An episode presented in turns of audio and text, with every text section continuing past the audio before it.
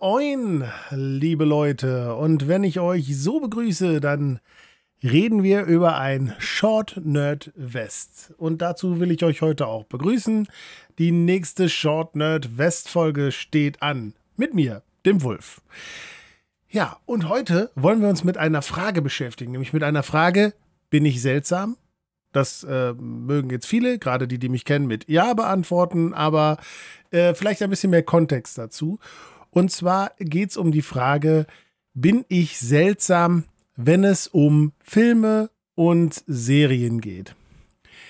Äh, das heute will ich so ein bisschen am Marvel-Universum festmachen, weil ich festgestellt habe, dass ich äh, offensichtlich andere Dinge mag als andere Leute bei Filmen oder als viele andere. Ne, natürlich können wir uns bei bestimmten Dingen absolut einigen. Ne? Also wer Marvel mag, wird Avengers-Filme mögen und hier, das ist alles klar.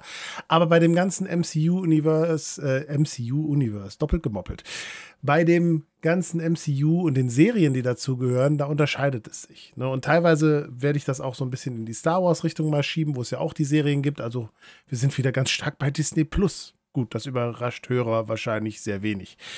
Ja, ähm, ich spreche direkt eine Warnung aus, weil ich werde hier spoilern. Das äh, wird sich nicht vermeiden lassen bei dem Thema, über das ich jetzt hier sprechen will. Entsprechend, wer ein Problem mit Spoilern äh, hat bei, ich sag mal, äh, She-Hulk der Serie und bei Thor Love and Thunder, der äh, sollte vielleicht äh, das Short Nerdwest überspringen und nachholen, wenn er da alles gesehen hat. Ähm, deshalb das als Warnung vorneweg. Ähm, ja, worum geht es mir dabei? Und zwar, ähm, ganz stark ist mir das damals aufgefallen, dass wie sehr meine Meinung dort abweicht bei im Vergleich zu vielen anderen äh, bei dem Mandalorian und äh, bei der Boba Fett Serie. Weil ich zwar natürlich wie alle anderen den Mandalorian zwar sehr mochte, ich aber noch mehr Spaß an Boba Fett hatte, also Book of Boba Fett, wie es sich ja schimpft. Und genau das, was die Leute dort kritisiert haben, dass so viel geredet wird und hier für mich so eine Sache war, hey, ich konnte mich da voll reinfinden. Es war halt ähm, so herrlich entspannt teilweise und ich konnte mich da sehr gut drin wiederfinden. Und da ist halt so ein Punkt gewesen, wo ich gesagt habe, warum regen sich eigentlich alle so darüber auf? Ja, klar, ne, dann, wenn, ihr habt doch den Mandalorian, ne, dann es das andere noch, dann guckt's halt nicht, ne, so, und da freue ich mich dann drüber, dass es da ist. Und ich habe auch so das Gefühl, dass Disney so diese Schiene fährt. Also, dass das oft sehr breit aufgestellt ist. Und gerade im MCU ähm, ist das eine Sache, die sehr stark, glaube ich, zelebriert wird. Und da, äh, wo jetzt diese klassische MCU-Formel ja auch viel äh, aufgebrochen worden ist in den Serien. Und da ist nämlich jetzt genau der Punkt, dass ich diese zwei Extreme gewählt habe, über die ich eben schon gesprochen habe, nämlich die Serie She-Hulk und eben die, ähm, den Film Thor, Love and Thunder, die mir so zwei Extreme zeigen. Nämlich einmal etwas, das ich sehr gerne mochte und wo ich sehr viel Spaß mit hatte. Und etwas, äh, was äh, ich überhaupt nicht mochte, was mir einfach, mich einfach nur noch genervt und aufgeregt hat äh, Discord-Server-Leser, also die, die in Nerdswerk mitlesen, die könnten jetzt schon wissen, was von den beiden genannten was ist. Aber die, die es nicht wissen, äh, für die löse ich es direkt schon mal auf. Ich mag Thor Love and Thunder gar nicht. Das ist ein Film, der mich komplett enttäuscht hat, weil er so gut sein könnte, es aber dann am Ende nicht ist, weil einfach sich mehr, es alles mehr um den Gag geht, als um dieses, diesen Film. Und ich finde, da ist Thor das krasseste Beispiel im ganzen MCU. Es gibt ja verschiedene Superhelden, über die es dann einzelne Filme gab und mehrere. Und natürlich haben die sich auch entsprechend dann weiterentwickelt und haben sich verändert. Bei Thor finde ich es aber krass, welchen Weg das genommen hat. Wenn man sich den ersten Thor-Film anschaut, dann haben wir da einen sehr, ähm, ja, eigentlich ernsten Tor, der eher unfreiwillig komisch ist, dadurch, dass er eben so aus der Welt gefallen scheint und seine ganze Art zu handeln halt in diese normale menschliche Welt nicht reinpasst. Und das ist die Komik. Fand ich sehr gut. Im zweiten Teil finde ich das noch sehr ähnlich. Im dritten war ich mega überrascht und musste ihn erstmal ausmachen und dann weitermachen, weil so viel extremer Klamauk war und weil Thor so furchtbar überdreht war. Haben dann mir nachher doch nochmal angeguckt und haben gesagt, ja, ist nicht so 100% meins, aber das ist okay. So mit dem Wissen, dass dieses, dieser Klamauk im vierten Teil im Thor Love and Thunder mit drin ist, habe ich dann gesagt, so weißt du was, du setzt dich jetzt hin, du bist darauf eingestellt, du weißt, was dich erwartet.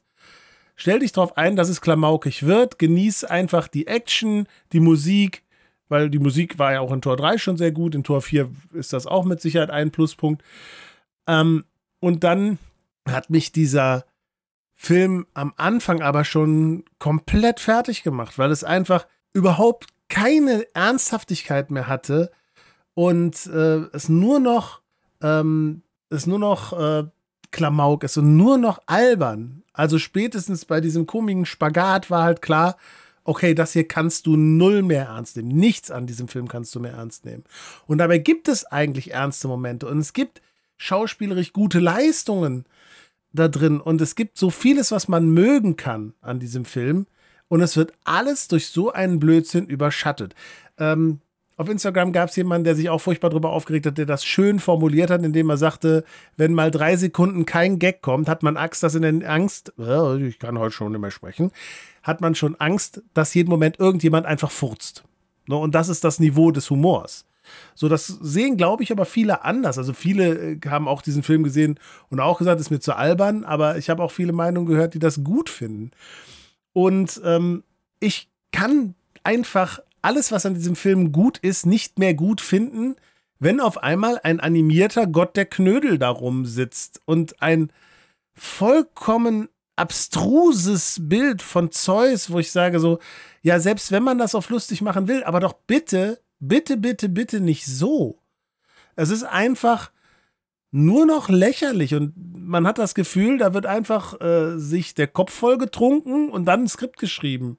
Da sitzen irgendwelche Writer und wissen, ja, die gehen doch eh alle da rein und uns kann eigentlich alles scheißegal sein. Wir können machen, was wir wollen und schreiben sich so eine Scheiße zurecht. Und dann sage ich, kann man ja, also kann man ja machen, aber dann doch nicht bitte mit Thor. Also, der ja ganz anders mal eingeführt worden ist in das Ganze und auch in den, in den Avengers-Filmen nicht so war. Und das, das finde ich halt wirklich krass, wie damit umgegangen worden ist. Und das sage ich als Fan von Filmen wie Austin Powers, Bill und Ted äh, ne, oder Wayne's World, wo ich sage, ich bin diesem albernen Klamauk gar nicht abgeneigt, aber es muss passen und das tut's halt nicht. So, jetzt habe ich mich hier schon in meinen Hate äh, gegenüber Tor 4 verrannt, eigentlich, aber darum soll es ja eigentlich gar nicht so gehen. Es ist einfach nur das krasse Gegenbeispiel zu den Dingen, die ich dann mag, weil einfach man merkt, dass viele Gedanken reingeflossen sind. Ich mochte die letzten Marvel-Serien schon oft sehr. Also, dass wir uns alle bestimmt auf Loki einigen können oder auf WandaVision. Ja, also, jedenfalls die meisten, es wird mit Sicherheit Ausnahmen geben.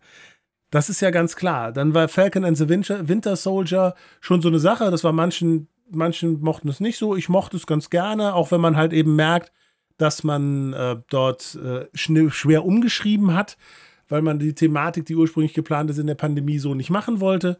Das merkt man deutlich. Aber ich fand es immer noch solide MCU-Kost und zwar klassisch Action, Comic Relief, wie man es halt so kennt. Und dann kamen aber die Sachen, die so ein bisschen anders funktioniert haben, wie zum Beispiel auch Hawkeye, äh, wo man so das Gefühl hatte, die machen hier diesen klassischen Christmas-Movie, äh, Action-Movie äh, mit äh, dem Held, äh, äh, der einen Auszubildenden quasi hat, wie man das auch schon hundertmal gesehen hat. Und diese Hommage daran hat man ganz stark gesehen. Äh, das fand ich zum Beispiel dann äh, eine sehr coole, einen sehr coolen Ansatz. Da ne, hatte ich viel Spaß mit. Und jetzt als letztes dann noch davor Miss Marvel, was ich auch sehr cool fand, weil es auch kulturell so viel aufgeworfen hat, dass ich angefangen habe, mich für andere Kulturen zu äh, interessieren, die ich halt vorher nur sehr oberflächlich kannte weil die das einfach gut mit integriert haben. Das hat Spaß gemacht.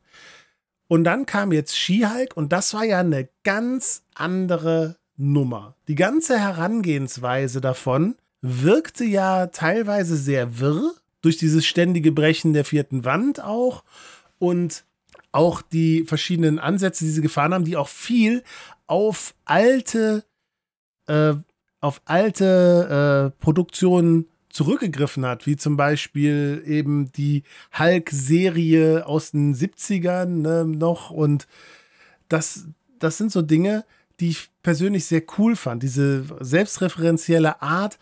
Und wer das Finale eben gesehen hat, ich will jetzt nicht, äh, wie gesagt, ein bisschen Spoiler wird da mit reinrutschen, aber ich will jetzt auch nicht das Ende oder sowas spoilern. Aber wer das Ende gesehen hat, der merkt halt, dass da das MCU sich vielleicht auch noch mal ein bisschen selber hinterfragt in dem Zusammenhang, weil es eben diese klassischen Sachen bewusst versucht dort aufzubrechen und nicht zu machen.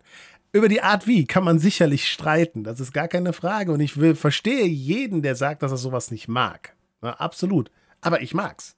Ich mag's, wenn experimentiert wird. Ich mag's, wenn, die, wenn ich nach dem 25. Mal nicht dieselbe Formel vorgesetzt kriege, sondern wenn es aufgebrochen wird.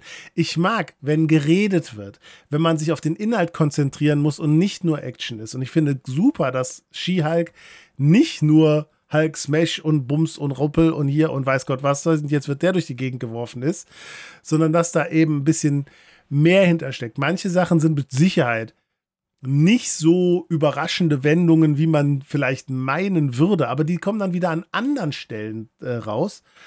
Und das fand ich persönlich ähm, sehr gut, dass es mehr um so die, die Persönlichkeit, die persönlichen Probleme äh, geht, als eben um äh, Superheldenaufgaben oder sowas in der Richtung. Dieses auch rumreiten darauf, dass es eine Anwaltsserie ist und dann auch immer irgendwelche Fälle einzustreuen, als wäre es hier, hier ein altes Law and Order oder sowas in der Richtung. Ähm, ne, ist, ist ganz cool gemacht, finde ich, und habe ich auch sehr viel Spaß dran gehabt. Die andere Seite ist natürlich, ne, dass man eben solche Dinge einfach braucht, um gewohnte Strukturen aufzubrechen. Man muss erst die Leu den Leuten wirklich wieder ähm, die Leute vor diese Wand stellen, ne, um sich selbst da durchzukämpfen oder eben äh, abzudrehen, damit man wieder neue Dinge machen kann. Also sonst, ich glaube, wenn man immer so ein bisschen was verändert, dann wird immer einfach nur gemeckert, ja, warum haben die das jetzt gemacht? Wenn man aber einmal sagt, so Poms und wir machen es jetzt mal ganz anders, dann ist es eben eine Sache, die erstmal quasi so einen Bruch reinbringt. Und das ermöglicht es, anders damit umzuarbeiten äh, ne, und dann wieder neu an Themen ranzugehen. Und das finde ich persönlich äh, sehr, sehr gut ähm, auch so Sachen wie, dass eben jeder damit gerechnet hat, dass eben so ein Emil Blonsky in der Serie dann am Ende doch irgendwie der Böse ist und man das ihm nicht abkauft und genau das eben in der Form so nicht passiert ist. Dass eben da quasi genauso immer diese Sachen aufgebaut werden, wo man meint, ja, und jetzt passiert ganz bestimmt das und genau das passiert dort nicht und das wird bewusst nicht gemacht und es wird auch nicht überraschend nicht gemacht, sondern es wird darauf hingewiesen, es wird gesagt, so Leute, nee, das wird es hier nicht geben. So, so funktioniert diese Serie jedenfalls für mich. Und deshalb hatte ich da persönlich sehr viel Spaß. So. Ja. Das war eigentlich auch schon so mein ganzer, äh, ganzes äh, Herangehen an dieses kleine Short Nerd West, wo ich einfach mal ein bisschen Meinung loswerden wollte. Und ihr könnt mir ja gerne Rückmeldung geben auf dem Discord-Server oder auch über flaschenpost at nordnerdwest.de was ihr denn so von sowas haltet. Weil man wird ja oft, dadurch, dass die Meinungen so einheitlich sind, wird ja auch gerne mal ähm, so ein bisschen unterdrückt, dass man groß drüber spricht, was, dass man es selber gar nicht so schlecht fand. Wenn alle drüber motzen, hat ja auch keiner Bock da, der zu seine, der sagt, hm, ich fand das eigentlich ganz gut. Ne? Gut, ähm, mache ich schon und ähm, werde dann immer komisch angeguckt. Und deshalb war eben auch die Frage, bin ich da vielleicht ein bisschen seltsam? Stehe ich damit vielleicht alleine oder finde ich vielleicht sogar Mitstreiter, die sagen, manchmal ist auch mehr Dialog auch in solchen Universen gut. Ne? Klar, gibt immer die Serien, wo das essentiell ist. Die sind aber meistens dann irgendwo anders angesiedelt. Und meistens tatsächlich auch nicht so erfolgreich. Von daher, danke fürs Zuhören. Und an der Stelle, denkt dran, morgen könnte der beste Tag eures Lebens sein. Stellt euch drauf ein. Ciao.